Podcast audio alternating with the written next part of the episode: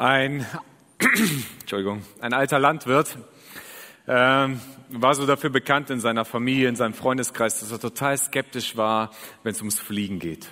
Also er traute diesen Metallröhren nicht, die da durch den Himmel fliegen. Der war so ein richtiger Skeptiker. Er sagte, wenn Gott gewollt hätte, dass wir Menschen fliegen, dann hätte er uns Flügel geschaffen. Und das ist nicht natürlich, dass Menschen fliegen. Deswegen sagt er, ich werde niemals einen Fuß in so ein Ding reinsetzen. Aber das Leben ist manchmal voller Ironie. Und so hatte er äh, einen Notfall, so dass er von A nach B irgendwo fliegen musste tatsächlich. Ne? Er überlegte sich das lange, aber äh, der Notfall war dringend, also buchte er einen Flug, stieg ein und flog hin. Auf der anderen Seite, wo er angekommen war, erwarteten ihn seine Freunde und Familie und alle waren gespannt. Ne? Jeder wusste, wie er zu fliegen steht. Also alle waren gespannt und der es kommt an und so, ey, wie war's? Wie war dein Flug? Was hast du erlebt? Und so, äh, wie hat's dir gefallen? Und der sagt so, ja, es war schon eigentlich auch ganz schön, so mal so das Land von oben zu sehen und so. Aber eins will ich euch sagen. Den ganzen Flug habe ich mich niemals mit meinem ganzen Gewicht auf meinen Sitz gesetzt. Wenn wir irgendwo skeptisch sind und vertrauen müssen, fällt uns das immer wieder schwer. Und ich möchte heute mit euch über Vertrauen nachdenken. Einer unserer Werte, Kernwerte, die ihr hier auch drauf seht auf dem, auf dem Banner ist Gottvertrauen. Gottvertrauen ist Teil unseres Herzschlags, Teil von dem, was wir als Gemeinde leben wollen was André uns auch letzte Woche in die Predigt mit reingenommen hat, äh, von, von unserem Missionsauftrag, den wir haben, den wir uns formuliert haben, ist, wir helfen Menschen, einen nächsten Schritt in ihre Beziehung zu Gott und Menschen zu gehen. Das ist das Doppelgebot der Liebe, das ist der Missionsauftrag hier mit drin. Wir haben das nur so für uns in eigene Worte gefasst, um es uns nahbar zu machen. Das heißt, wir helfen Menschen in ihrer Beziehung zu Gott und zueinander zu wachsen. Die ersten Menschen wurden als Menschen, die ersten Christen, die Jesus nachgefolgt haben, seine Nachfolger, wurden nicht zuerst Christen genannt, sondern zuerst wurden sie als Menschen des Weges genannt. Menschen des Weges, die mit Gott unterwegs waren, die äh, mit Jesus unterwegs waren. Und ein, ein Kennzeichen war, dass sie Gott vertrauten. Aber tendenziell ist es eigentlich so, dass wir Menschen nicht so ganz gerne vertrauen. Ja? Weil im Vertrauen stecken ja so Dinge drin, da hat man Angst davor, enttäuscht zu werden oder selbst zu versagen da drin oder eine Verletzung zu erfahren. Vielleicht haben wir ja schon mal Enttäuschung erlebt, wo wir jemanden vertraut haben und jetzt sind wir davon geprägt und wir wollen gar niemanden vertrauen und so tun uns einfach schwer mit dem Vertrauen. Es gibt ja so dieses Motto, nach dem wir dann lieber leben, ne? Vertrauen ist gut, aber Kontrolle ist definitiv besser. Was ich selbst im Griff habe, was ich selber kontrollieren kann, was ich selber machen kann, darauf ist Verlass. Alles andere ist, naja, so ein vages Ding. Aber tatsächlich können wir ja nicht alles selber machen. Denn vertrauen müssen wir dort, wo wir etwas nicht wissen oder wo wir etwas nicht selber können. Und da sind wir auf Vertrauen angewiesen. Ein Aspekt davon ist, wir können nicht Gemeinde ohne Gott bauen. Da müssen wir lernen, ihm zu vertrauen. Ich möchte eine Situation mit euch betrachten aus dem Leben Jesu, die mit Vertrauen zu tun hat. Eine Situation, wo Jesus über Vertrauen spricht und die sehr herausfordernd ist für manche Menschen in dieser Begebenheit aus Markus Kapitel 9, Verse 14 bis 29. Und da lautet es äh, im Markus Evangelium, bei ihrer Rückkehr fanden sie, also Jesus und noch drei weitere Jünger, die anderen Jünger zusammen mit einigen Schriftgelehrten mitten in einer großen Volksmenge. Die Schriftgelehrten hatten die Jünger in ein Streitgespräch verwickelt. Sobald die Leute Jesus sahen, liefen sie ihm aufgeregt entgegen und begrüßten ihn. Worüber streitet ihr euch mit meinen Jüngern? fragte er sie. Einer aus der Menge antwortete, Lehrer, ich habe meinen Sohn hergebracht, damit du ihn heilst. Er kann nicht sprechen, weil er von einem bösen Geist beherrscht wird. Wenn dieser Geist Gewalt über ihn gewinnt, wirft er ihn zu Boden. Dann tritt er den Jungen, äh, dann tritt dem Jungen Schaum vor den Mund und er knirscht mit den Zähnen und sein Körper wird ganz starr. Ich habe schon deine Jünger gebeten, den bösen Geist auszutreiben, aber sie waren machtlos. Da rief Jesus, was seid ihr nur für eine ungläubige Generation? Wie lange soll ich noch bei euch sein und euch ertragen? Bringt den Jungen her zu mir. Sie brachten ihn und sobald, er der, sobald der böse Geist Jesus erblickte, zerrte er den Jungen hin und her. Der stürzte zu Boden und wälzte sich umher und der Schaum stand ihm vor den Mund. Wie lange leidet er schon darunter? fragte Jesus den Vater. Der antwortete, von Kindheit an. Schon oft hat ihn der böse Geist in ein Feuer oder ins Wasser geworfen, um ihn umzubringen. Hab doch Mitleid mit uns. Hilf uns, wenn du kannst. Wenn ich kann, fragt Jesus zurück. Alles ist möglich, wenn du mir vertraust. Verzweifelt rief der Mann, ich vertraue dir, hilf mir doch, mein Unglauben zu überwinden. Als Jesus sah, dass immer mehr Leute zusammenliefen, bedrohte er den bösen Geist. Du stummer und tauber Geist, ich befehle dir, verlass diesen Jungen und kehr nie wieder zu ihm zurück. Da stieß der, der Dämon einen Schrei aus, zerrte den Jungen heftig hin und her und verließ ihn. Der Junge lag regungslos da, so dass die meisten sagten, er ist tot. Aber Jesus nahm seine Hand und half ihm aufzustehen. Als Jesus ins Haus gegangen war und seine Jünger mit ihm alleine waren, fragten sie ihn, weshalb konnten wir diesen Dämon nicht austreiben? Jesus antwortete, solche Dämonen können nur durch Gebet ausgetrieben werden. Eine ganz interessante Situation, die hier passiert. Jesus war gerade mit drei Jüngern unterwegs, hatte so einen Sonder Sondereinsatz, einen kleinen, eine besondere Begebenheit mit Jakobus, Petrus und Johannes und dann kommt Jesus zurück und findet seine Jünger vor. Und diese Jünger sind in einem Streitgespräch mit irgendwelchen Schriftgelehrten und ähm, dann kommt es zu diesem Gespräch mit dem Vater, der einen, einen Sohn hat, der einen bösen Geist hat. Und der wollte, dass, dass Jesus den, diesen Geist austreibt, aber weil Jesus nicht da war, hat er die Jünger gebeten und sie konnten es nicht. Und äh, heilloses Durcheinander und Verwirrung. Und Jesus erkennt, erkennt sofort, was das Problem ist. Er sagt, das Problem ist Unglaube. Unglaube, weil da die Jünger sind, die machtlos sind, einen Dämon auszutreiben, obwohl sie das vorher schon mal gemacht haben. Da ist der Vater, der zweifelnd ist, ob das überhaupt möglich ist. Und das sind die Schriftgelehrten, die sowieso solche Skeptiker sind. Wer ist schon Jesus und der will an den glauben? Und Jesus sieht dieses Problem des Unglaubens und ist genervt. Also ich finde, es gibt nicht so viele Situationen, wo wir Jesus genervt vorfinden, aber das ist eine so, wo Jesus sagt, was seid ihr nur für eine ungläubige Generation? Wie lange soll ich noch mit euch sein, äh, bei euch sein und euch ertragen? Also Jesus sagt, Leute, ihr nervt. Wann geht das endlich in eure Köpfe rein? Jetzt klingt das so in dieser Situation so separat, aber wir müssen mal durchgucken. Ich bin einfach mal durchgegangen, habe das Markus Evangelium einfach rückwärts durchgeblättert. Was hat Jesus davor alles getan? Was haben die Menschen erlebt? Was haben die Jünger erlebt? Was haben die Schriftgelehrten alles erlebt? Und da gab es solche Dinge. Kurz davor hat Jesus einen Blinden geheilt. Er hat 4000 Männer mit Frauen und Kindern mit sieben Broten gesättigt.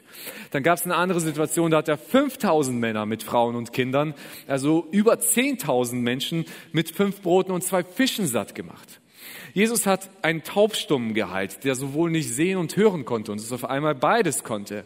Er hat Dämonen ausgetrieben, er hat viele Kranke geheilt, er hat Tote auferweckt.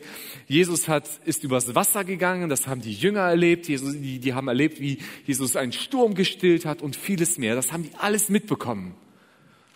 Und viele Menschen, die da bei den Speisungen der fünf und zehntausend und so weiter dabei waren, die Heilungen erlebt haben, die Menschen folgten ja Jesus auf Schritt und Tritt, haben das gesehen und Jesus sagt, ey, was muss ich denn noch tun, damit ihr anfängt zu glauben?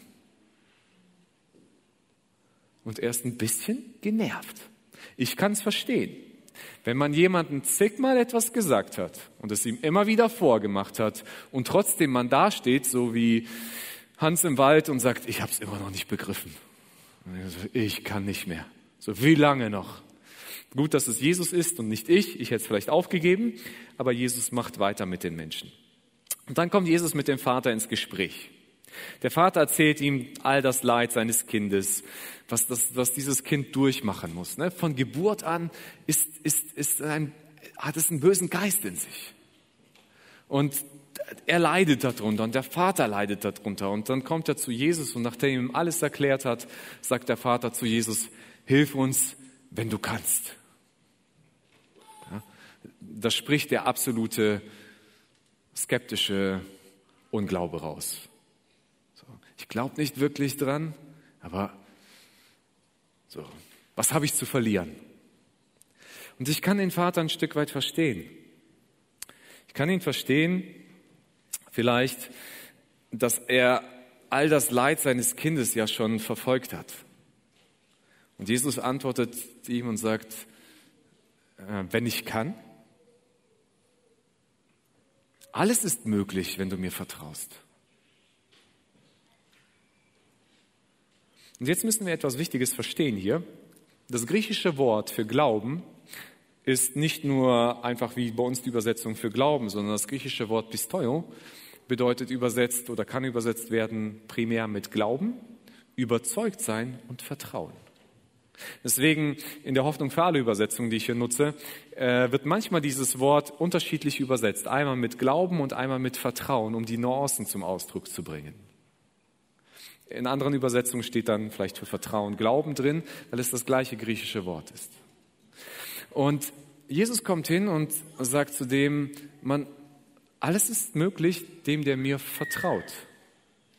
Weil wir im Deutschen, glaube ich, wir haben da eine, eine Unterscheidung für uns irgendwann gemacht mit dem Wort Glauben und Vertrauen. Vertrauen bedeutet für uns, äh, bedeutet ja eigentlich, dass wir Jesus etwas zutrauen. Ja? Also, dass wir sagen, Jesus ist in der Lage, etwas zu tun. Ich bin davon überzeugt, dass er etwas tun kann. Nein, ich bin überzeugt, dass er alles tun kann.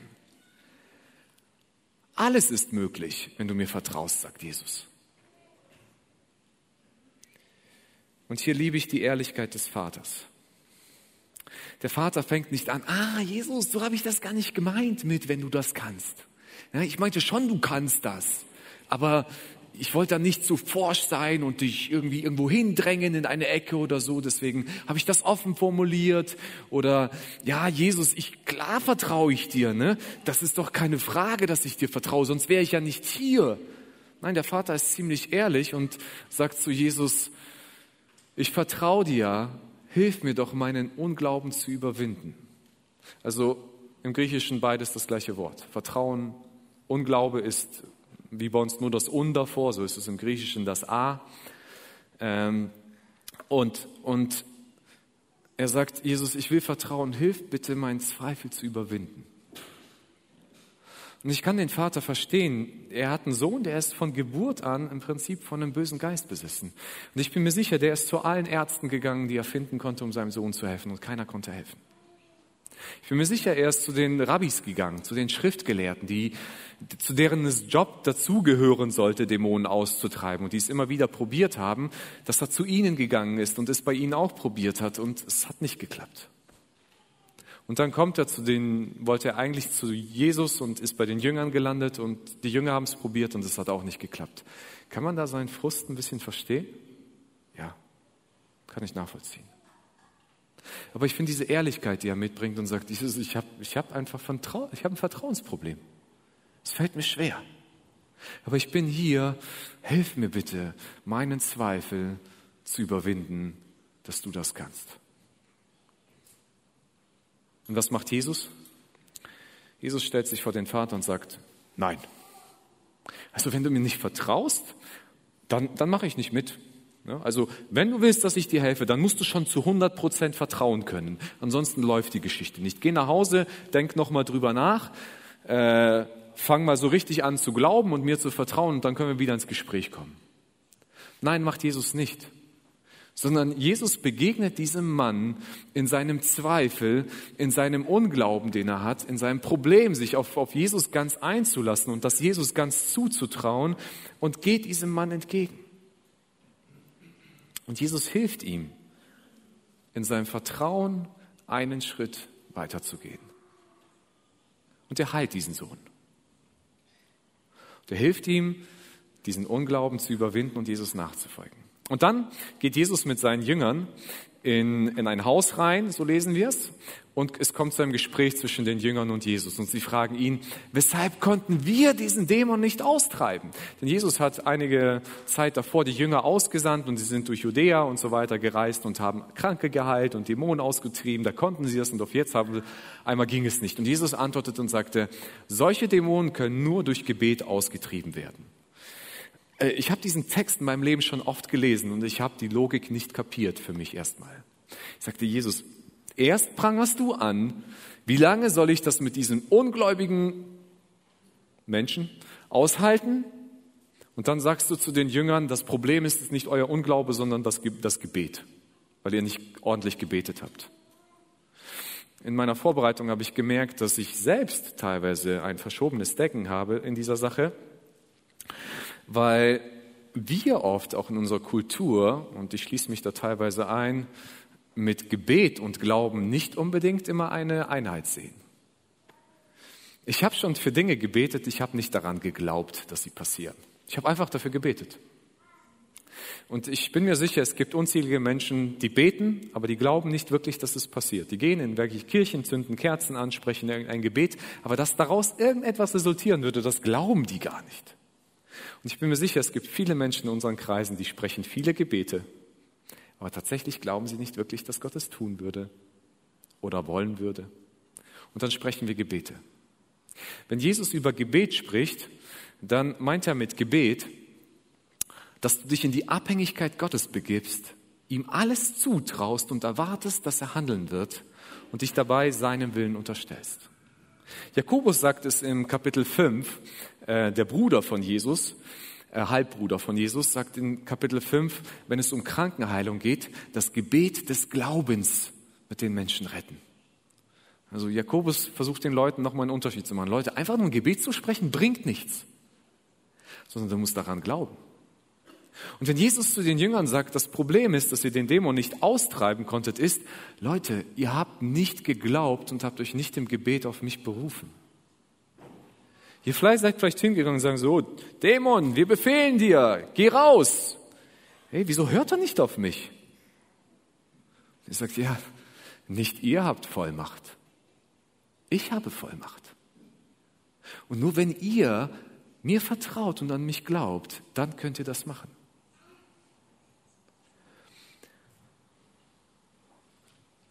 Unser Kernwert, über den wir sprechen, ist Vertrauen. Und wir sagen, beten bedeutet zu vertrauen.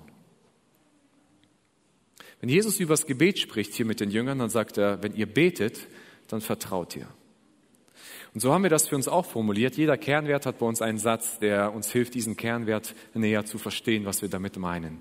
Gott vertrauen bedeutet, wir beten. Wir sind eine Gemeinde des Gebets. Und nicht nur, dass wir einfach viele Worte sprechen, sondern dass wir im Gebet Gott absolut vertrauen, dass er alles machen kann. Aber beten und dann nur abzuwarten, das ist auch nicht die Art und Weise, wie die Bibel mit Nachfolgern Gottes spricht oder auch Jesus mit den Menschen umgeht, sondern beten bedeutet meistens auch, dass man irgendwo handelt. So ging es einmal zwei Männern, die zusammen in einem Moor spazieren waren und der eine von den beiden sagt, ach, ich kenne hier eine Abkürzung, lass uns mal hier so querfeld eingehen, das ist schneller und schöner. Und so gehen sie durch dieses Moor und einer, und einer der Männer fällt da in so einen Morast rein und steckt bis zum Bauch da im Morast drin und kommt nicht rein und merkt, dass er, je mehr er sich bewegt, immer tiefer einsinkt. Der andere ab in die Stadt, holt die Feuerwehr, die kommen mit einer Leiter, äh, bringen die dem zu ihm rüber, weil sie können ja nicht an ihn ran und sagen so, halt dich fest, wir ziehen dich raus. Der Mann so, Leute, ich bin schon 50 Jahre lang Christ. Ich bin jeden Sonntag in die Kirche gegangen. Der Herr wird mich schon retten. Die Feuerwehr, okay, wenn der nicht packt, können wir ihm nicht helfen. Fahren wieder weg. Irgendwann so am Nachmittag denkt der Feuerwehrhauptmann, nee, das kann nicht sein. Ich fahre nochmal zurück. Wieder zu dem Mann. Jetzt schon steckt er bis zur Brust im, im, im Morast drin, weil er immer weiter einsinkt. Komm, hier ist die Leiter, pack an. Und der Mann, nix da. Ich bin schon 50 Jahre lang Christ. Ich habe regelmäßig, jeden, jeden Monat habe ich gespendet. Gott wird mich schon retten. Fahren weg. Irgendwann mitten in der Nacht, der Hauptmann kann nicht schlafen, sagt der Mann, der steckt ja drin, müssen noch mal hin, fahren hin, das steht ihm hier schon bis zum Hals. So, komm, pack, wir holen dich raus. So, Leute, ich bin schon 50 Jahre lang Christ. Ich habe brav gespendet, ich bin jeden Sonntag zur Kirche gegangen, ich habe fleißig mitgearbeitet. Gott wird mich schon retten.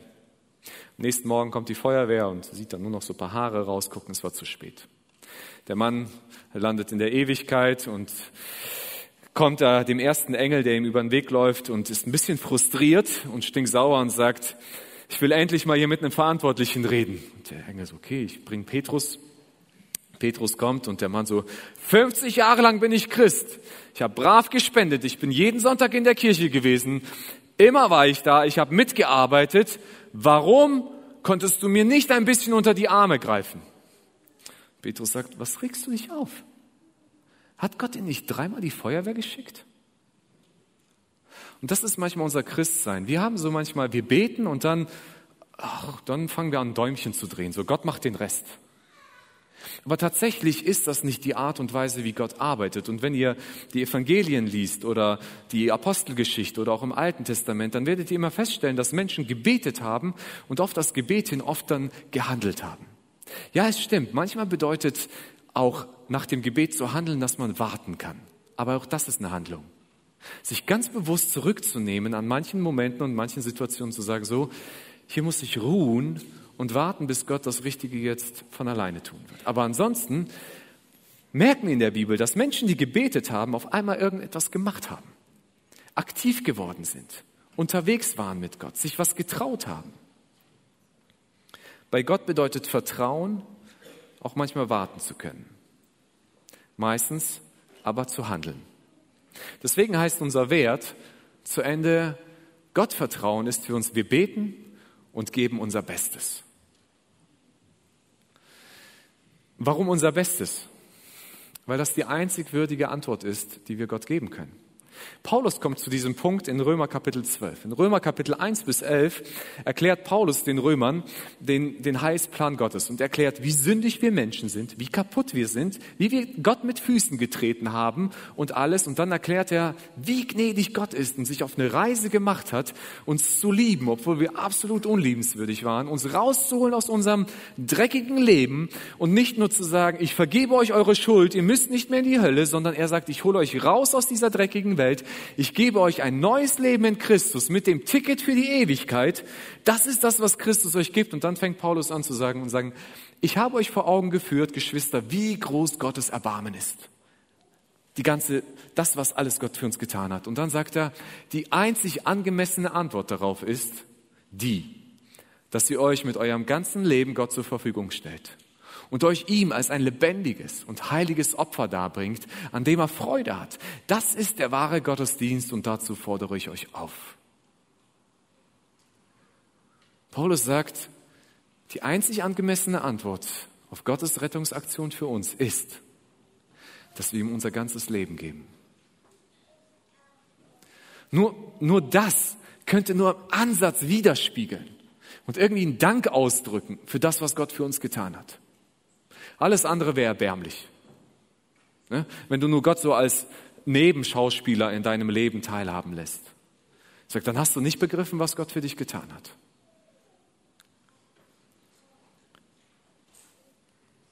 Gott verdient keine Reste, sondern nur das Beste. Aber tatsächlich habe ich manchmal das Gefühl, dass wir in der Christenheit Gott mit Resten abspeisen.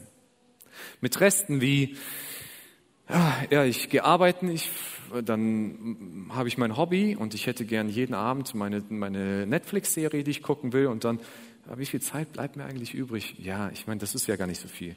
Gemeinde ist blöd, weil da finden ja abends immer Meetings statt und die ganzen Programme. Ja, ich habe keine Zeit zum Mitarbeiten. Ich muss ja auch noch ein zweites Haus bauen und ja, ich will ja in meiner Karriere noch weiterkommen. Und dann ist es so, dass wir gucken, ah, ja, da kann ich mal mit anpacken, Hof sauber machen. Und wir überlassen so Gott so den Rest von dem, was bei uns übrig geblieben ist. Das gleiche vielleicht auch mit Geld. Ich will erstmal in Urlaub fahren, dann will ich mir bitte mein neues Auto kaufen und mein iPad und ein Haus bezahlen und so weiter. Und dann, ja, wie viel bleibt denn da übrig? Ja, ja, das, davon gebe ich einen Teil Gott ab, weil ich muss ja noch irgendwas zur Seite legen, um Sicherheiten zu haben. Und wir speisen Gott oft mit den Resten unseres Lebens ab. Aber ist das die würdige Antwort auf einen Gott, der bereit war, seinen Sohn für dich zu opfern und für mich auch? Paulus sagt nein. Also es ist keine angemessene Art und Weise. Die einzig angemessene Art und Weise ist, dass wir Gott unser Bestes geben. Und wir als Kirche sind überzeugt, dass Gott nichts anderes, über, nichts anderes verdient hat. Und deswegen wollen wir Gott unser Bestes geben. Gott zu vertrauen bedeutet aber auch mutig zu sein. Ja? Zu vertrauen bedeutet für irgendwas Mut aufzubringen. Petrus steckte mal in einem Boot mit seinen elf Kompanen, als es sehr stürmisch war, und Jesus kommt dann auf einmal übers Wasser angelaufen. Und da hat so Petrus so einen Mutanfall. Ne? Der so, oh, Jesus kann übers Wasser laufen. Jesus, Jesus, du, darf ich zu dir? Ich sag, komm, mach. Wenn du mir vertraust, trau dich. Ja, Petrus, okay, erster Fuß. Hey, ich versink nicht. Zweiter Fuß. Und er geht so ein paar Schritte, bis er merkt, boah, die Wellen sind ja schon echt hoch. Dann kriegt er Angst und zweifelt, dass Jesus das wirklich kann und er fängt an zu versinken. Schön ist, Jesus holt ihn raus und das ist eine schöne Lektion für Petrus. Aber Petrus wäre niemals, bis auf Jesus, ist der einzige Mensch, den ich kenne oder von dem berichtet ist, der mal übers Wasser zumindest ein paar Schritte gegangen ist. Er wäre niemals diese Schritte gegangen, wenn er nicht den Mut gehabt hätte, aus dem Boot auszusteigen. Und elf andere saßen im Boot, haben Petrus zugeguckt, wie er läuft und haben sich nicht getraut, rauszugehen. Wir als Kirche, und ich bin jetzt schon knapp bald 14,5 Jahre hier in der Gemeinde als Pastor mit dabei, André sind es bald 16 Jahre im Mai. Wir haben in dieser Zeit einige Schritte des Mutes gewagt und sind gegangen. Ich habe so diese Woche darüber nachgedacht, was so alles in diesen Jahren passiert ist. Und ich will euch ein paar dieser Schritte von Mut mit, mitgeben, wo wir uns einfach getraut haben, Gott zu vertrauen und etwas zu wagen und nach vorne zu gehen. Diese Kirche hat einen Kulturwandel erlebt. Für alle, die neu in dieser Gemeinde sind, die haben das nicht miterlebt. Alle anderen, die schon ein bisschen länger in der Gemeinde sind, länger als 15 Jahre, die wissen, wie das war. Die Gemeinde war vor 15 Jahren eine andere Gemeinde, würde ich behaupten. Und zwar, was unsere Kultur anbetraf. Das heißt, Äußerlichkeiten, die Art von Musik, die Art von Gemeinschaft, vom Reden, wie wir miteinander umgegangen sind. Die Gemeinde war damals eine tolle Gemeinde. Ich bin in diese Gemeinde als Pastor gekommen, nicht weil ich dachte, das ist so eine kaputte Gemeinde, die brauchen mich. Ne? Sondern ich dachte, wow, was für ein Privileg für mich, in dieser Gemeinde mit dabei zu sein. Ich, ich empfand das als eine Ehre für mich. Aber mit André haben wir oft über Gemeinde gesprochen und wir wussten, wir wollen nicht Gemeinde für uns selbst sein, sondern wir sind da, weil wir Menschen helfen müssen, mit Gott in Begegnung zu kommen. Und wir haben uns gesagt, wir müssen Kirche werden für Menschen hier in Siegburg. Wir müssen Gemeinde werden für Menschen in unserer Region. Und wir haben uns so Fragen gestellt, wie wenn Paulus in erste, der Apostel Paulus im ersten Korintherbrief Kapitel 9 sagt, hey Leute, um nur paar Menschen für Jesus zu gewinnen, bin ich bereit, für jeden alles zu werden. Ich werde den Griechen wie ein Grieche, um die Griechen zu gewinnen, den Heiden wie ein Heide, um die Heiden zu gewinnen, den unterm Gesetz, den Juden wie einer unterm Gesetz, um die Juden zu gewinnen. Ich werde sogar wie einer ohne Gesetz, damit ich die auch gewinne, nur nicht, dass ich meine Identität in Christus aufgebe und das Gesetz Christi aufgebe, das tue ich nicht. Er sagt, nur ein, einige für Christus zu gewinnen. Und wir haben uns diese Frage gestellt, was müssen wir werden, was muss hier passieren, damit dieser Gemeinde ein Ort wird, wo Menschen aus Siegburg und Umgebung gerne hinkommen. Er sagt, okay, wir müssen was im Bereich von Musik ändern. Wir müssen Musik machen, die Menschen, nicht nur wir Christen, die damit groß geworden sind, gerne singen, sondern auch die Menschen, mein Nachbar, dein Nachbar, dein Freund, dein Verwandter, wie auch immer, gerne hierher kommt. Wir haben uns gefragt, wie sieht es mit Klamotten aus? Ich stand am Anfang jeden Sonntag schön im Sakko und mit Krawatte und Anzug und egal wie heiß es war, man stand hier und hat geschwitzt und für die Gemeinde gelitten in dem Moment. Aber wir haben uns gefragt, hilft es uns, wenn wir alle so schickimicki rumlaufen, aber der Gast kommt hier rein und fühlt sich wie ein Außenseiter? Er sagt, nein, wenn Gäste zu uns reinkommen, dann wollen wir, dass sie sich wohlfühlen, dass sie nicht das Bedürfnis oder den Gedanken haben, wow, ich bin underdressed, äh, hier gehöre ich nicht hin, das ist eine elitäre Gemeinschaft. Und er sagt, nein, wir wollen den Menschen nahbar sein. Und ich habe höchsten Respekt vor vielen Menschen in dieser Gemeinde, die diesen Kulturwandel mitgehen mussten. Und für die war das echt herausfordernd. Und ich danke euch, dass ihr den mitgegangen seid. Es war ein Risiko, das wir gewagt haben, weil wir kennen Gemeinden, die haben probiert, diesen Kulturwandel zu machen. Und was passiert ist, die Gemeinden haben sich gespalten. Ne? Dann gab es die moderne Gemeinde und die, die sagt, wir bleiben immer beim Alten, so wie wir das schon immer gemacht haben. Das haben wir nicht erlebt.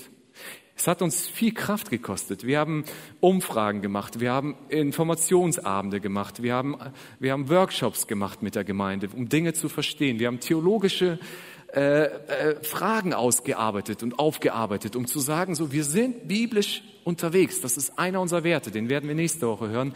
Aber wir wollen Menschen helfen, Gott zu erreichen. Wir haben den Mut, diese Gemeinde zu ja, aus unserer Komfortzone, unserer Kultur ein Stück weit zu verlassen und zu sagen, wir werden so wie die Menschen in unserer Umgebung ein Stück weit sind, um sie zu erreichen.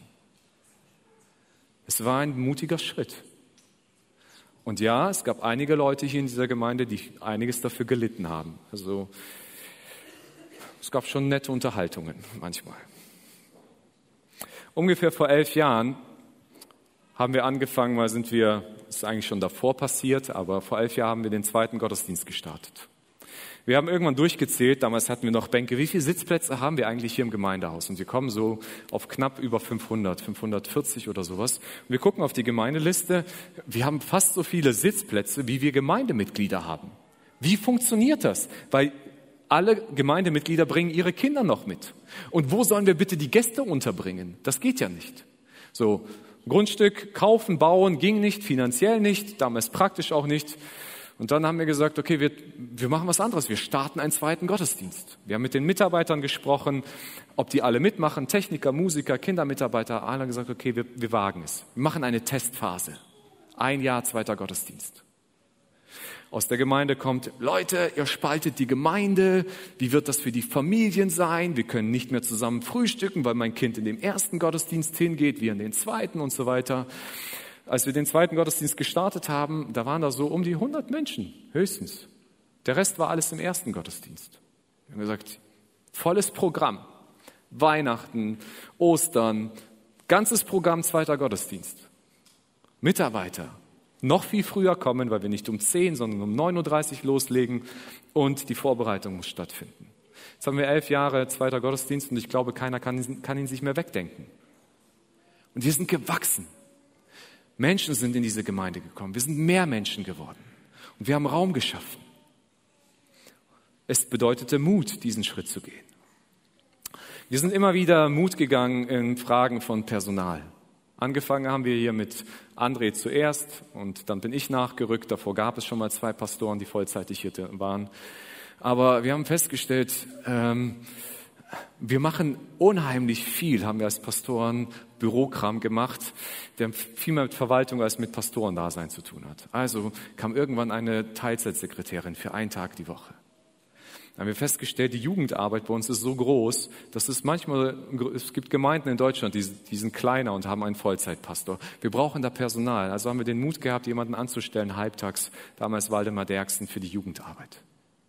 Wir haben festgestellt, die Kinderarbeit ist bei uns aber auch riesengroß. Und die ganzen Mitarbeiter, die brauchen jemanden, der ihnen zuarbeitet.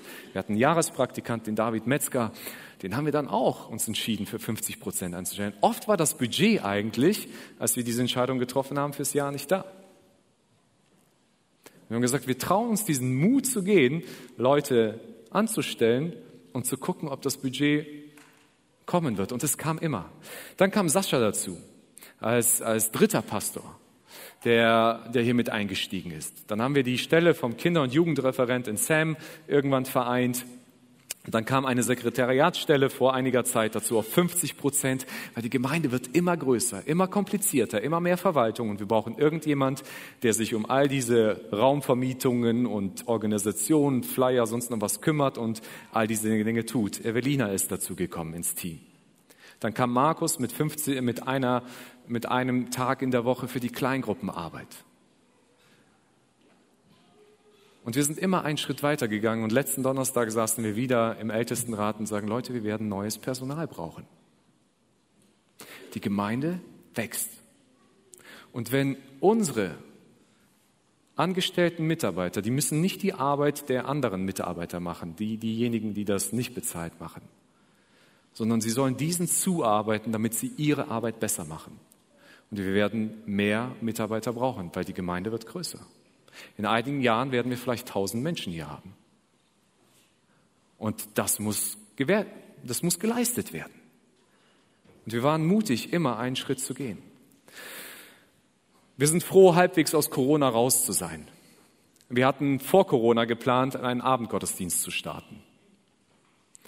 Weil wir gesagt haben, wir merken, es gibt das Potenzial für eine junge Generation, für Studenten, für Schüler, sie zu erreichen mit dem Evangelium. Dann kam Corona, wir haben den Abendgottesdienst erstmal abgeblasen. Es gab den Lockdown und sonst noch was. Aber dann irgendwann 2021, irgendwann nach der Welle aus dem Winter, haben wir gesagt, unsere junge Generation leidet am meisten unter dem ganzen Corona-Zeug. Die jungen Erwachsenen, die Jugendlichen, denen fehlen Beziehungen, die brauchen Menschen. Und Glaube passiert oft in Beziehungen miteinander. Wenn wir sie nicht verlieren wollen, dann starten wir einen Abendgottesdienst. Und wir haben im Sommer beschlossen, im Oktober geht's los mit dem Abendgottesdienst. Wir haben alle Vorbereitungen getroffen mit dem Wissen, hey, im November kann wieder ein Lockdown kommen. Aber egal, wir starten den Abendgottesdienst, weil wir wollen diese Generation erreichen. Und wir hatten den Mut und haben mitten in Corona, während andere Kirchen Gottesdienste geschlossen haben und nur noch gestreamt haben, haben wir gesagt, wir machen einen Präsenzgottesdienst. Und ja, wir wissen, dass das den ersten und den zweiten Gottesdienst ein bisschen leerer machen wird. Aber wir glauben, Menschen werden nachkommen. Und wir hatten den Mut, den Abendgottesdienst zu starten. Und das ist herrlich. Ich mag es im Abendgottesdienst zu sehen und zu sehen, wie viele junge Menschen da sind und Jesus nachfolgen wollen. Und wie immer wieder ständig Gäste dort auftauchen, wie in allen unseren Gottesdiensten, und wir Menschen helfen können, einen Schritt näher zu Gott und zu ihrem Nächsten zu gehen. Vor ungefähr anderthalb Jahren hatten wir die Flutkatastrophe im Ahrtal. Wir sind als Kirche, weil wir hier lokal in der Nähe sind, sofort hin. Ja? Jeder, der konnte, irgendwelche Schaufeln, sonst noch was organisiert, hin, wir packen an. Erstmal Keller leer räumen, dann Schlamm schippen, dann, oder auspumpen, dann Schlamm schippen, eins nach dem anderen. Und wir reden die ganze Zeit im Team, wie, was machen wir weiter?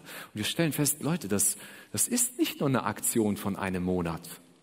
Die Leute haben hier alles verloren. Wenn wir wirklich helfen wollen, dann müssen wir uns auf Jahre einstellen. Was machen wir?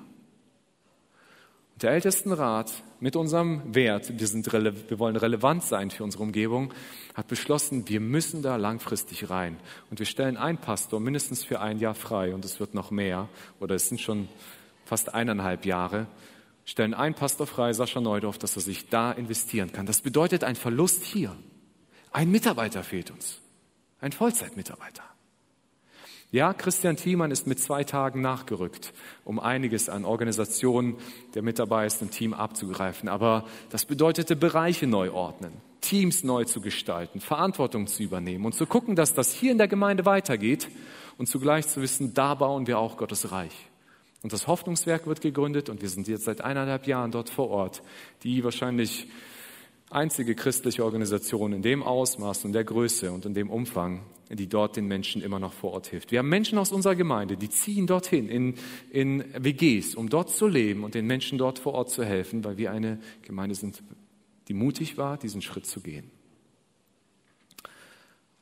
Vor einem, ja etwas mehr als einem Jahr hatten wir die Möglichkeit, damals haben wir gesucht nach Grundstücken und der hatten überlegt, hinten unter diesem Gebäude einen Anbau zu machen, weil wir uns vergrößern wollten. Uns fehlen Gruppenräume primär und dann wollten wir auch einen neuen Saal bauen. Sind wir irgendwie mit dem HBZ ins Gespräch gekommen, weil es erst um Parkplätze ging und die sagen uns so, ja, wir verkaufen ein Stück des Grundstücks von denen, direkt hinter uns über den Bach. Wir sagen, ah, super, wir sind interessiert. Okay, wir haben das Angebot, das da war, überboten, 3,6 und noch paar zerquetschte Millionen waren das. Die Zinsen damals waren super, die Ausgangslage gut, aber es zieht sich. Bodengutachten mussten gemacht werden, äh, irgendwelche, alles muss vermessen werden, Dokumente müssen geprüft werden, Verträge gemacht und es zieht sich und zieht sich und zieht sich und auf einmal sind wir im Sommer und was haben wir? Die Zinsen schießen durch die Decke. Und wir stellen fest, Leute, wir können das nicht mehr bezahlen. Es ist unlukrativ und irgendwo schweren Herzens, weil wir glauben, Gott schenkt uns nach Jahren des Betens, dass wir ein Grundstück brauchen, verfliegt das. Und irgendwann saßen wir im Ältestenrat und sagten so, Leute, es geht nicht mehr. Wir müssen denen sagen, dass wir nicht können. Stefan Janssen tat mir leid, er war der Überbringer dieser Nachricht. Und so, Leute, wir wollen nicht feilschen und nichts. Die Bank sagt, das geht nicht, ihr kriegt keinen Kredit. Wir sind raus. Tut uns leid. HBZ sagt, okay, wir gehen mit dem Preis runter. Okay, gehen mit dem Preis runter auf 300.000. Also super, wir gehen wieder mit der Bank ins Gespräch. Eigentlich war es schon tot. Die Bank sagt, nee, machen wir auch nicht. Zu riskant aus ihrer Perspektive. Das Einzige, was wir könnten, ist bis drei Millionen über Beziehungen, weil wir jemanden kennen, der in der Bank drin ist, könnten wir euch keinen Kredit geben, aber drei Millionen ist das oberste Grenze. Wir gehen zum HBZ, Leute, tut uns leid. Wir würden echt gern kaufen, aber wir können nicht. Die Bank sagt nur bis drei Millionen. Das HBZ sagt, okay. Und wir sitzen, wow. Ja, die Zinsen sind höher. Aber ihr könnt euch vielleicht noch an die Mitgliederversammlung erinnern, wo Stefan das ein bisschen ausgerechnet hat. Langfristig haben wir Gewinn oder haben wir einen Vorteil errungen, dass wir das um über 600.000 Euro weniger kaufen konnten und jetzt vor einem Monat den Vertrag unterschrieben haben. Ja, wir stecken mitten in der Mutphase, weil es bedeutet, die nächsten drei Jahre tragen wir Zinslast für dieses Grundstück. Und wir sind jetzt mit dabei. Diese Woche fahren wir am Donnerstag nach Detmold mit einem Team, um zu gucken, da gibt's christliche Schulen mit Kindergarten und, und, äh, und betreutem Wohnen und so weiter. Wie machen die das? Wie haben die das aufgezogen? Weil sowas ähnliches wollen wir auch machen, weil wir relevant sein wollen. Weil wir Menschen helfen wollen, einen Schritt näher zu Christus und zu, zu anderen Menschen zu gehen. Und das ist Mut, was es für uns bedeutet. Wir sind eine Gemeinde, die mutig ist und ich glaube, wir werden noch viel Mut brauchen. Ich wünsche mir, dass wir weiter auch so eine Gemeinde sind, die das Gottvertrauen mit sind. All diese Schritte, all diese Dinge, die wir gemacht haben, haben wir viel und lange durchbetet. Und wir haben damit gerechnet, dass Gott handeln wird. Wie können wir diesen Wert Gott vertrauen durch Gebet und wir geben unser bestes Leben? Und dazu möchte ich euch herausfordern ganz praktisch zu werden. Ich bitte mal alle Kleingruppenleiter, die hier im Saal drin sind, mal aufzustehen. Egal, ob du Kleingruppenleiter bist am Sonntag in, bei den ganz kleinen Kindern oder im, im Heldentreff, im Startup, im Neon, im Fokus, das sind unsere heranwachsenden Gruppen oder in der Gemeinde. Oder du einen Männer- oder Frauenkreis leitest, steh mal bitte auf. Das Erste, was ich sagen möchte, ist, danke, dass du dich einbringst in diese Gemeinde. Aber ich will dich ermutigen und herausfordern, liefer nicht jede Woche oder jede zweite Woche dein Programm ab im Sinne von, das ist mein Leitfaden, ich muss die Leute durchmoderieren und das machen, sondern bete für deine Teilnehmer. Bete für diejenigen, die in deiner Kleingruppe sind. Du musst das nicht jeden Tag tun, aber vielleicht hast du einen Tag oder zwei Tage in der Woche, wo du jeden Einzelnen mit Namen durchgehst, wo du nicht sagst, Herr segne meine Kleingruppe, ab die Post, sondern wo du jeden Namen durchbetest. Bete darum, dass deine Teilnehmer einen Schritt weitergehen können, auf Gott und auf ihren, auf einen anderen Menschen zugehen können, dass sie in Beziehung mit anderen sein können. Nimm das als Herzensanliegen mit, denn was, das du machst, ist ein geistlicher Dienst. Das ist nicht nur Moderation, sondern du hilfst Menschen, einen nächsten Schritt auf Gott und auf andere zuzugehen. Danke, ihr dürft euch setzen. Ich bitte, mal, ich bitte mal alle aufzustehen, die Kleingruppenteilnehmer sind. Jeder von euch, der in einer Kleingruppe ist. Die Leiter dürfen vielleicht sitzen bleiben, vielleicht hast du eine Doppelfunktion. Ich lade auch alle Kinder ein, die hier sind, die auch das Heranwachsendenarbeit sind oder so, mit drin sind, auch aufzustehen. Ja, auch alle Teil, also alle, die irgendwo in der Gruppe mit drin sind bei uns in der Gemeinde. Ich will euch herausfordern und ermutigen, betet für eure Leiter. Es gibt Menschen, die haben die waren bereit, Verantwortung auf sich zu nehmen. Und sie sollen dir und anderen Menschen helfen, einen nächsten Schritt weiterzugehen in der Beziehung zu Gott und ihrem Nächsten. Bete für sie. Sei dir bewusst, dass diese Menschen vor Gott und vor anderen einen, einen Schritt von Mut gewagt haben, diesen, diesen Weg zu gehen. Und ich will euch herausfordern, seid nicht nur einfach Konsumenten und Anwesend, sondern tragt diese Last und diese Verantwortung mit als Teil des Gebets, dass die anderen in deiner Gruppe, für die du genauso mitbeten kannst, auch wachsen. Vielleicht nimmst du dir einmal in der Woche dafür die Zeit. Ihr dürft euch gerne hinsetzen. Danke euch. Ich lade mal alle Eltern, die Kinder in unserem heranwachsenden Bereich haben, aufzustehen. Ob von den Kleinen am Sonntag oder bis zum Fokus, die jungen Erwachsenen in, unseren, in diesen Bereichen. Alle Eltern, die irgendein Kind in diesen Bereichen haben, steht mal auf. Ich will euch ermutigen und herausfordern, betet für die Kleingruppenleiter und die Mitarbeiter eurer Kinder. Das sind Leute, die sich Woche für Woche investieren und die, die das Potenzial haben, euren Kindern im Glauben zu helfen, einen Schritt weiter zu gehen. Und ich fordere euch heraus und ermutige euch, betet für diese Leiter. Betet für Sam, der als Angestellter dieser Gemeinde für diesen Bereich mitverantwortlich ist, dass Gott ihm Weisheit gibt, dass er seine Teams mitleiten kann. Betet für die Bereichsleiterteams. Aber nehmt euch vielleicht einen Tag in der Woche, wo ihr für diese Mitarbeiter betet. Kennt die, die, die Kleingruppenleiter von euren Kindern mit Namen und betet namentlich für sie, dass Gott sie segnet in ihrem Dienst. Danke euch. Ihr dürft euch gerne setzen.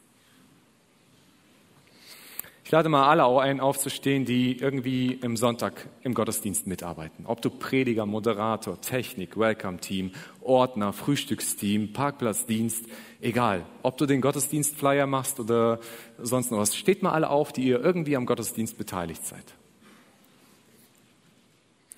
Ich danke euch für euren Einsatz, den ihr immer wieder sonntags bringt. Vielmals. Aber ich will euch herausfordern, nehmt euren Dienst, selbst wenn es Technik oder Parkplatzordner ist, nicht nur so als einen technischen oder praktischen Dienst wahr. Wenn du auf der Bühne singst oder Musik machst, nimm das nicht als eine Performance wahr, wo du den Leuten etwas abliefern willst, sondern seh das als eine Möglichkeit, die Gott dir schenkt, Menschen zu helfen, einen nächsten Schritt in ihrer Beziehung zu Gott und anderen Menschen zu gehen. Wenn du weißt, dass du am Sonntag Dienst hast, fang die ganze Woche davor an zu beten, dass Gott Menschen hilft, einen Schritt weiter zu gehen. Du trägst Verantwortung mit dazu bei, dass das ein Raum ist, wo Menschen Gott begegnen dürfen. Bete dafür. Ihr dürft euch setzen.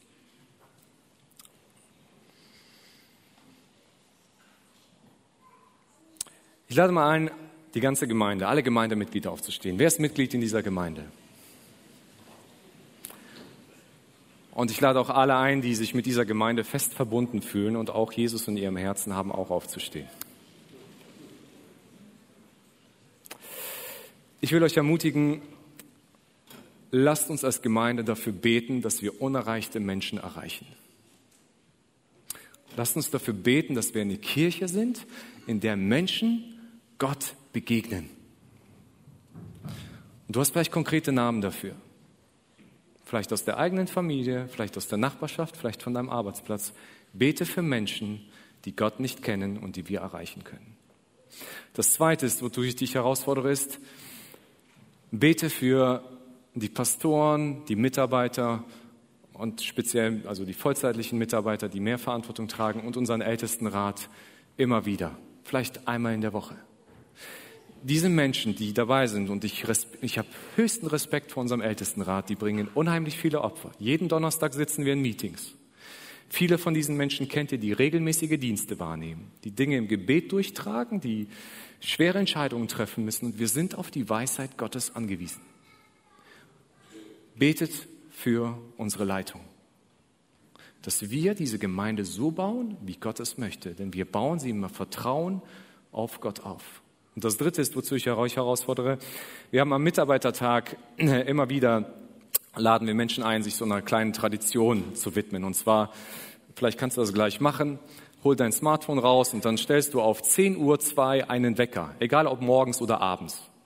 Und jedes Mal, wenn um 10 Uhr 2 der Wecker klingelt, und zwar ist das ein Bezug auf Lukas Kapitel Vers 10, Vers 2, wo es heißt, äh, die Ernte ist groß, sagt Jesus, bittet den Herrn der Ernte, dass er Mitarbeiter sende.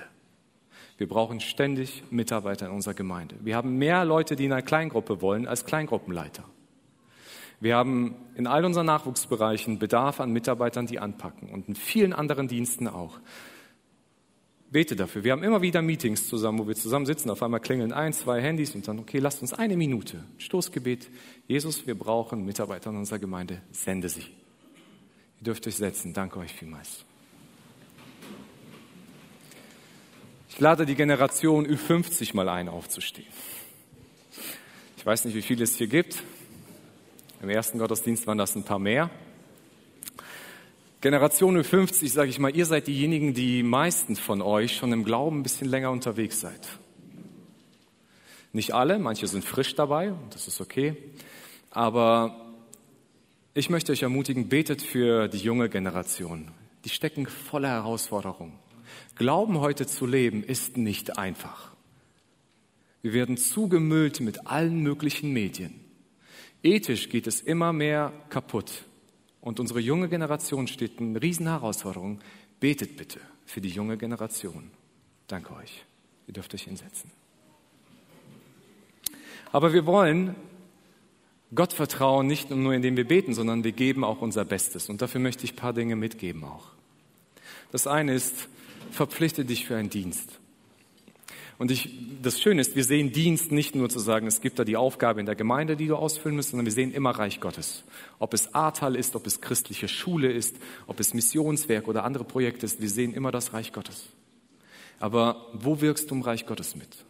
Manchmal auch, und das sage ich ganz direkt, es ist auch an die Mütter. Manche Mütter haben einfach nicht so viel Zeit, weil sie sich um die Kinder kümmern müssen. Aber bete doch darum, dass du dort deinen Dienst wahrnimmst, indem du deinen Kindern hilfst einen Schritt näher zu Gott und zu anderen Kindern zu gehen.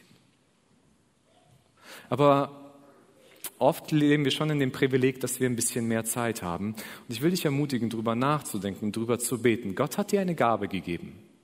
1. Petrus Kapitel 4. Gott hat jedem von uns, der Jesus nachfolgt, eine Gabe gegeben. Der Heilige Geist hat es gemacht. Wie kannst du diese Gabe einsetzen, um Gottes Reich zu bauen? Und ich will dich herausfordern und ermutigen, gib dein Bestes. Für die, diejenigen, die in der Gemeinde mitarbeiten, lasst uns diesen Wert, unser Bestes zu geben, leben. Bereite dich gut vor auf das du tust.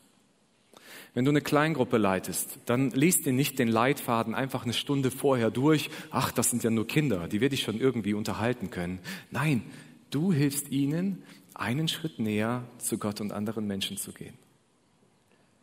Bete dafür, was du sie lehren willst. Mach dir Gedanken, wie du die Botschaft ihnen rüberbringen willst. Techniker, kommt nicht kurz vor knapp oder so und sagt so, ich werde schon ein paar Regler mischen, sondern bereitet euch darauf vor, was passiert. Ich finde das echt lobenswert. Wir haben Leute, die sind hier manchmal samstags mitten in der Nacht, kommen die hin, um die Bühne vorzubereiten, damit montags, äh, damit Sonntagmorgens die, die, die Probe hier direkt starten kann. Wir haben Leute, die investieren sich mit so viel Energie in dieser Gemeinde und ich schätze das und ich danke jedem Einzelnen, der das macht. Aber ich will uns alle herausfordern, dass das nicht nur ein paar wenige sind, die ihr Bestes geben, sondern dass wir als Gemeinde dafür bekannt sind, dass wir alle unser Bestes geben. Und dann ganz paar praktische Sachen komm pünktlich, wenn du kannst. Ne? Es gibt Dinge, die machen es unmöglich, aber manchmal wertschätzen wir die Zeit von anderen Menschen nicht, weil wir einfach sagen, na ja, ist ja nur alles freiwillig. Ich werde ja nicht bezahlt dafür. Da sitzt ja kein Chef, der mir später eine Abmahnung geben wird. Warum sollte ich motiviert sein, pünktlich zu kommen? Warum solltest du motiviert sein? Weil die einzig würdige, angemessene Antwort auf das, was Gott für dich getan hat, ist, dein Bestes zu geben. Sei zuverlässig, wenn du Dinge zugesagt hast. Ja, ja ich helfe da mitzuarbeiten, ich bin dabei. Nee, weißt du, so meine Freunde gehen heute essen, ich, ich, ich muss dir absagen. Hey, andere Leute zählen auf dich. Ich will Fußball spielen gehen. Ja, verstehe ich, aber ist das dein Bestes, was du auch Gott geben möchtest? Wir leben in einer Generation, wo keiner mehr Verantwortung übernehmen will. Wir wollen alle unverbindlich bleiben. Ne? Also möglichst alle Türen offen lassen, weil ich weiß ja nicht, was das Beste ist, was mir noch kommen kann. So funktioniert Gemeinde nicht und so ist Gottes, Gottes Idee für uns auch nicht, sondern Gott erwartet von uns und fordert uns heraus. Jeder Christ ist ein Mitarbeiter im Reich Gottes. Wachse in deinen Aufgaben. Wir bekommen ein, eine Gabe von Gott, aber diese Gabe ist nicht voll ausgereift. Ihr dürft dankbar sein, dass ich meine erste Predigt nicht hier gehalten habe. Denn die Menschen tun mir heute immer noch leid. Aber ich wollte nicht da stehen bleiben, wo ich angefangen habe, sondern ich will da, darin wachsen. Und ich will es immer wieder von Predigt zu Predigt. Unsere Musiker wachsen, sie üben, sie bereiten sich vor. Egal, was für einen Dienst du hast, ob es Technik ist oder Kleingruppen und sonst was, sei bereit, auf Schulungen zu gehen. Sei bereit, Bücher zu lesen. Sei bereit, dir YouTube-Videos anzugucken, die dir helfen, Technik mehr zu begreifen oder einen Dienst besser wahrzunehmen. Überleg dir und mach dir Gedanken, wie könnte das vielleicht besser funktionieren, was wir in der Gemeinde machen. Wachse in deinen Aufgaben. Sei bereit, Opfer zu bringen. Jeder, der im Reich Gottes mitarbeitet, ist bereit, irgendwo ein Opfer zu bringen. Ob es Urlaub ist, ob es Freizeit ist oder irgendetwas anderes. Und ja, es kostet, etwas.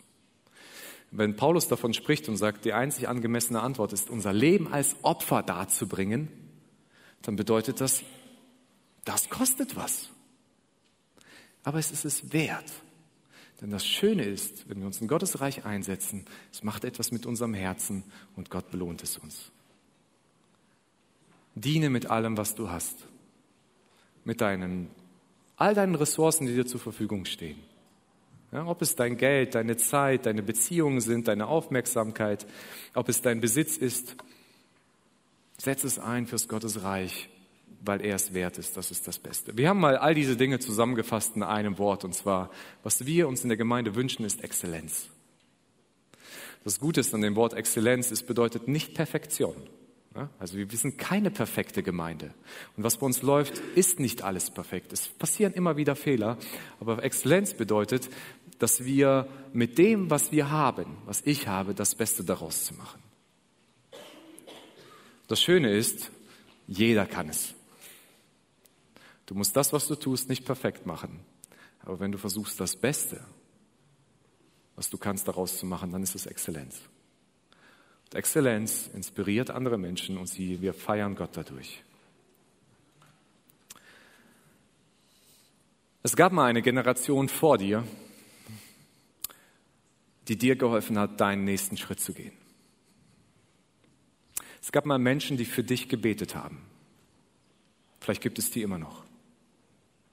Es gab Menschen, die dir vom Jesus erzählt haben oder vom Evangelium. Es gab Menschen, die dich hier vielleicht zum Gottesdienst eingeladen haben. Es gab eine Generation und es gab Menschen, die für dich investiert haben. Du sitzt hier in einem Gottesdienstsaal. Und ich glaube, die meisten von uns waren nicht daran beteiligt, dieses Haus zu bauen. Es gab eine Generation, die gesagt hat, wir müssen Raum schaffen, damit wir Menschen helfen können, einen nächsten Schritt zu Gott und zu ihrem Nächsten zu gehen. Und sie haben Kredite privat aufgenommen, die sie abgestottert haben und das Geld in diese Gemeinde gespendet, damit dieses Haus gebaut werden konnte. Sie haben ihr eigenes Haus gebaut und sind trotzdem noch am Samstag hierher gekommen, um dieses Haus mitzubauen, damit du heute hier sitzen kannst und diese Begegnung mit Gott erleben kannst. Es gab Menschen, die vieles riskiert haben, um Gemeinde zu bauen und diese Gemeinde zu bauen, die mit Privatvermögen gehaftet haben. Menschen, die schlaflose Nächte hatten, weil sie sich mit sonstigen Sachen um die Ohren geschlagen haben.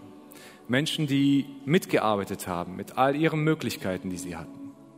Menschen, die Blut, Schweiß und Tränen hier vergossen haben, damit diese Gemeinde ist, wo Menschen einen Schritt näher zu Gott und zu anderen Menschen gehen können.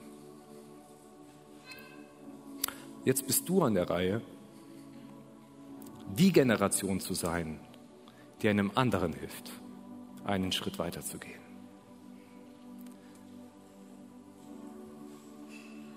Im Vertrauen auf Gott, durch Gebet und unser bestmöglichen Einsatz helfen wir Menschen, einen nächsten Schritt auf Gott und auf andere zuzugehen.